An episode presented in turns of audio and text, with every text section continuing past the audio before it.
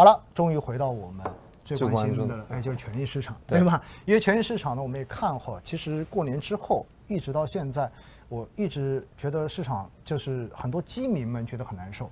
因为感觉手中的基金哇亏百分之二十，对吧？对亏都都都，而且有一些呃核心资产的一些龙头股，有可能跌的话，跌个百分之三四十的都有。，有的已经腰斩了。哎，对，但实际上呢，我们看整个整个 A 股哈，整体来看，今年其实表现并不能说非常差，对，对吧？整体表现真的不差。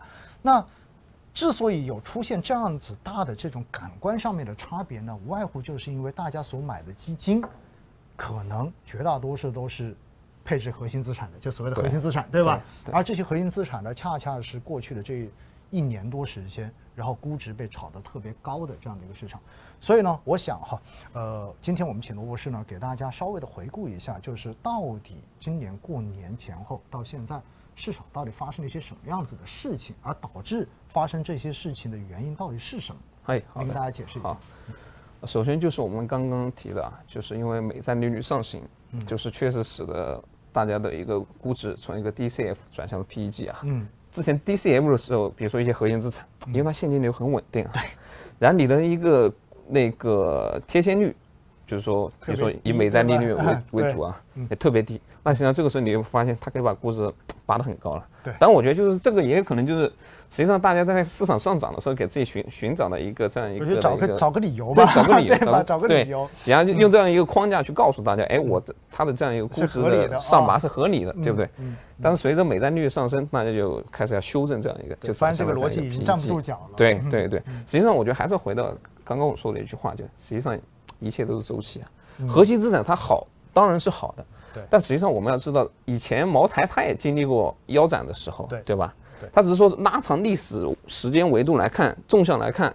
我如果拿了足够久，它的表现会比其他人要好，这是核心资产的它的一个核心优势啊。对。但是你在过去两年，它的一个，因为我们看到，就是过去两年，实际上公募基金它的一个中位数水平，基本上每年都要百分之四十以上了。对，这个已经明显超超出了像 A 股的历史的这样一个回报水平对吧？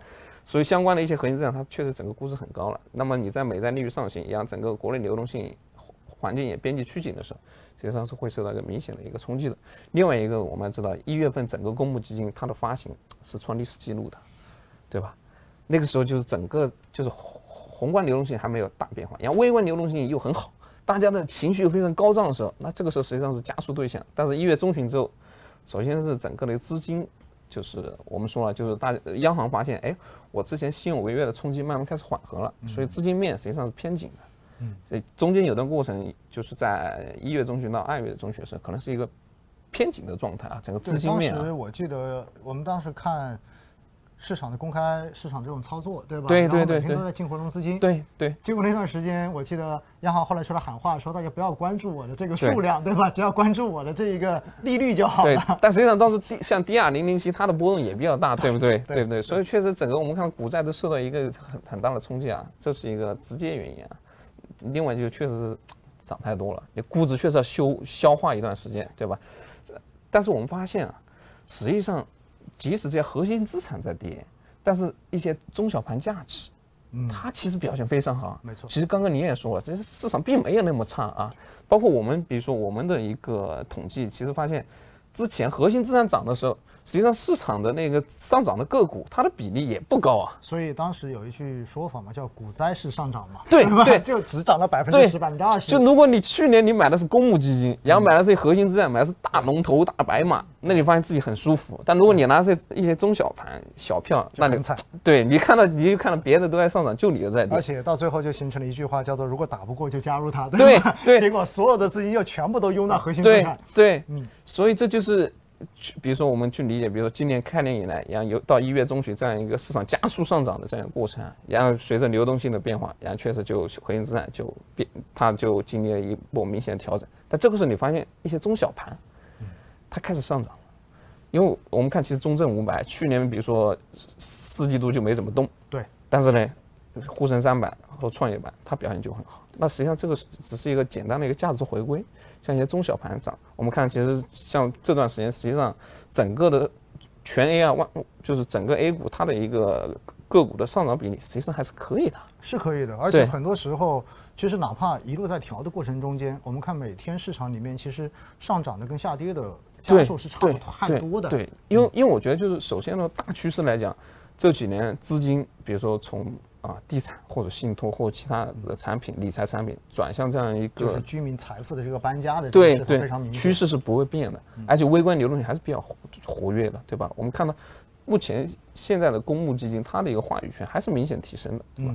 只不过就是说它的偏好也会发生变化，对吧？它也会从一些之前的一些绝对的一些核心资产，把一部分资金转向一些低估值的，但是业绩表现仍然可以的一些中小盘的一些公司去，所以我们觉得这个过程是很自然的。嗯，这也是一个一切都是周期，一切都是轮回，只不过这样轮到了。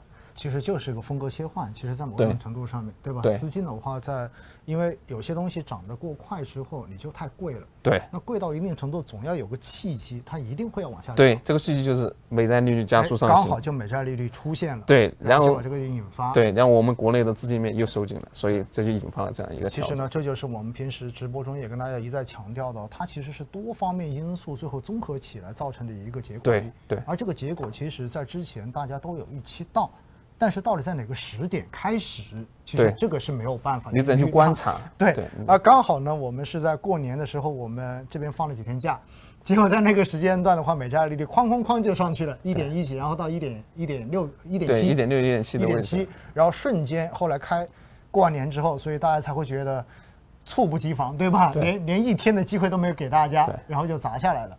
所以的话呢，我要告诉大家哈，这就是一个正常的市场的调整，非常的正常。那么站在这个角度来说，罗罗博士，我想问一下，对于中国整个权益市场的长期将来，您怎么看？啊，首先我觉得就是呃，大家对于这样一个权益市场它的一个配置趋势，其实不不光是我们国内的居民啊或者说国内的机构啊，实际上海外的资金，就我们刚才说，就像巴菲特、查理芒格这些，对对吧？投资，我觉得这真的是我们偶像级的人物啊，他都一直在看好中国的资产，那我们其实更有必要看自己看好自己的资产，对吧？因为我觉得就是说中国的一个崛起，它是确定性的。而且我们的这样一个经济结构的转型，包括我们对于先进制造业，包括我们对于一些基础和核心技术的这样一个突破，我们是一定会做的一些事情啊。这其实就意味着我们在未来在中国的这样一个经济体里面，我们会看到很多新经济的企业，这些新经济的企业就意味着我们未来的一个投资机会。更何况，中国这样一个市场是全球最大的这样一个市场，对吧？这样一个市场，它孕育的机会是无穷的。我们看到，其实这这几年就很明显嘛，很容易就一个新经济的一个这样一个龙头，很容易就几千亿的估值，对吧？上万亿的估值是很明显的，很容易做出来嘛，对吧？因为你市场足够大，然后我们又坚定的要在一些关键领域、核心技术上做出突破。所以说，不管是消费业、消费类的企业，还是说一些科技类的企业，实际上在中国它都是有很大的这样一个发展优势的。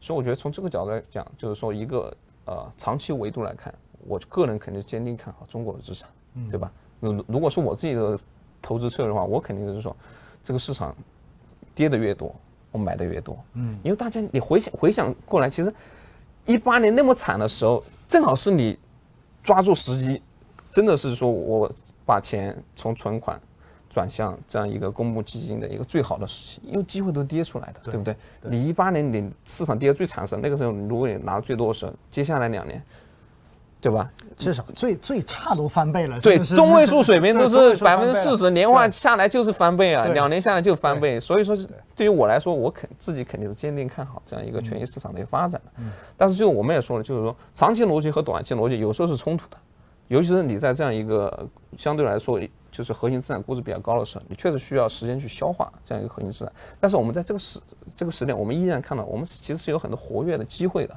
包括我们看到就是说。嗯，一些通胀交易，对吧？它短期还是有一定持续性的。当然，就是说我们要更加开始关注它的一个结构分化和波动风险，包括我们看到就是说碳碳中和、碳达峰的这些主题非常活跃，对吧？我觉得它是首先它是一个可能是能够持续几十年的这样一个长期的一个赛道啊。我们通常说讲赛道啊那，这其实就是很确定性的赛道啊。因为两个时间点在这里嘛，二零对三零年二零六零年，对对吧？对，包括我们看到一些国家智库，它也估算就相关的投资可能是百万亿级别的。那实际上这就孕育着很多的一些结构性的机会啊，包括我们比如说爱技术，我们的策略报告的主题也是必须救市。为什么呢？首先那些高估值的，它的利率上行，流动性边际收紧，这个是我们所说的虚的方面啊，这些可能我们短期要避开。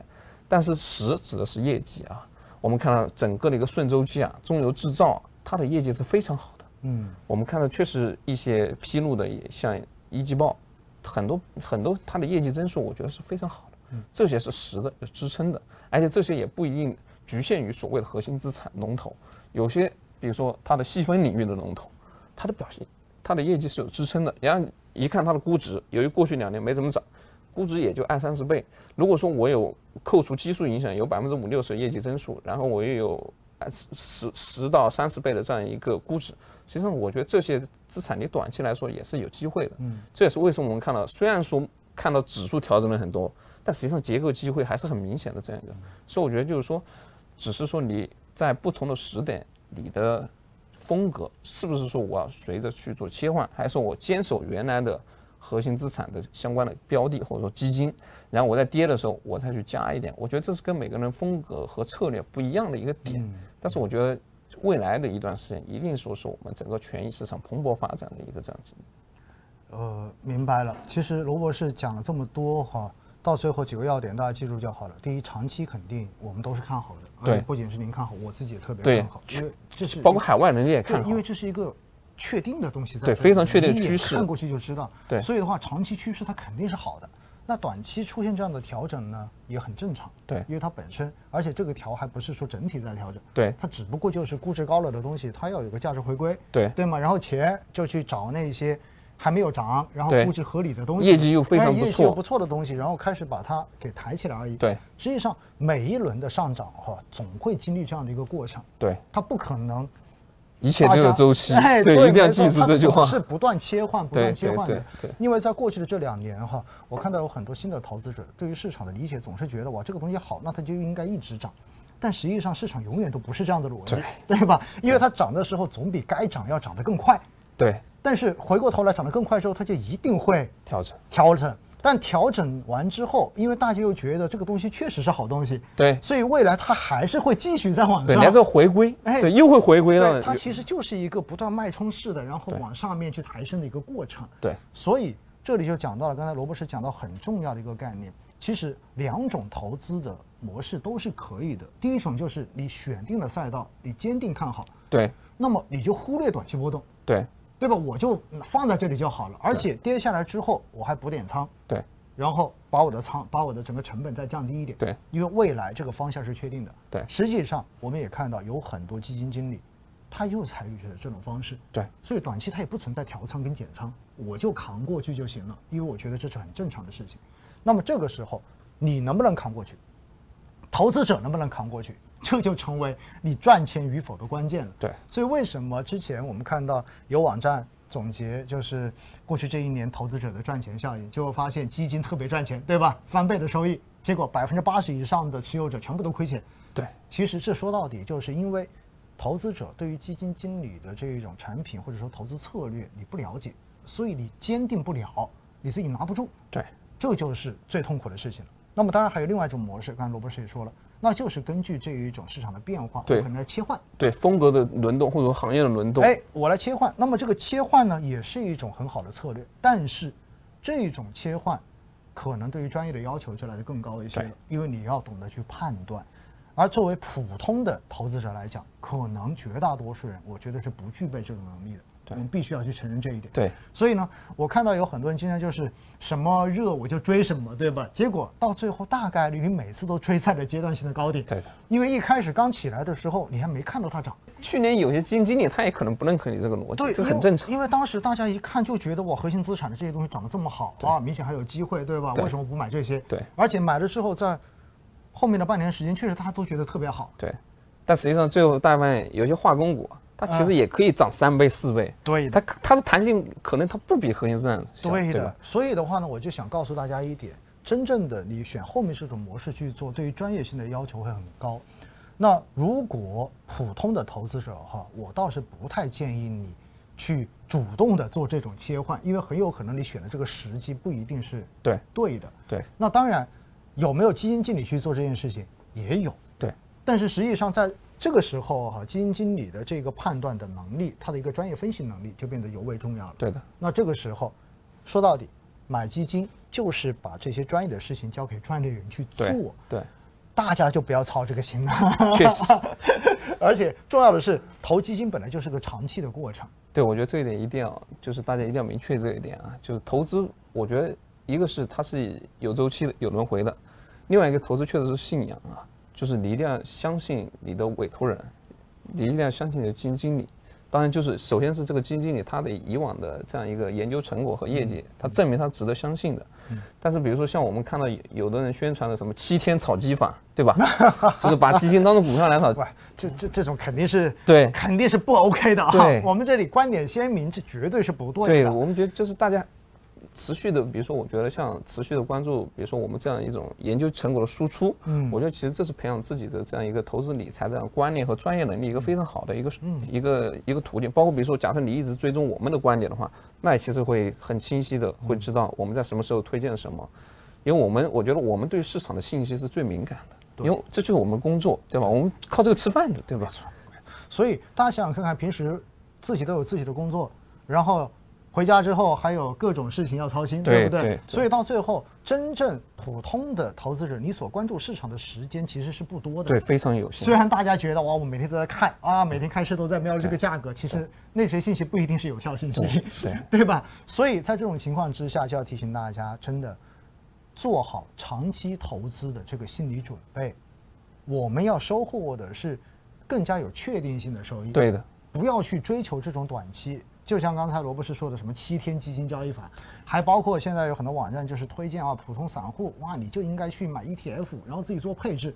我说天哪，我说工具类的产品确实是很好用，但你要自己很专业。对，但是你得知道什么时候该配什么东西啊，对不对？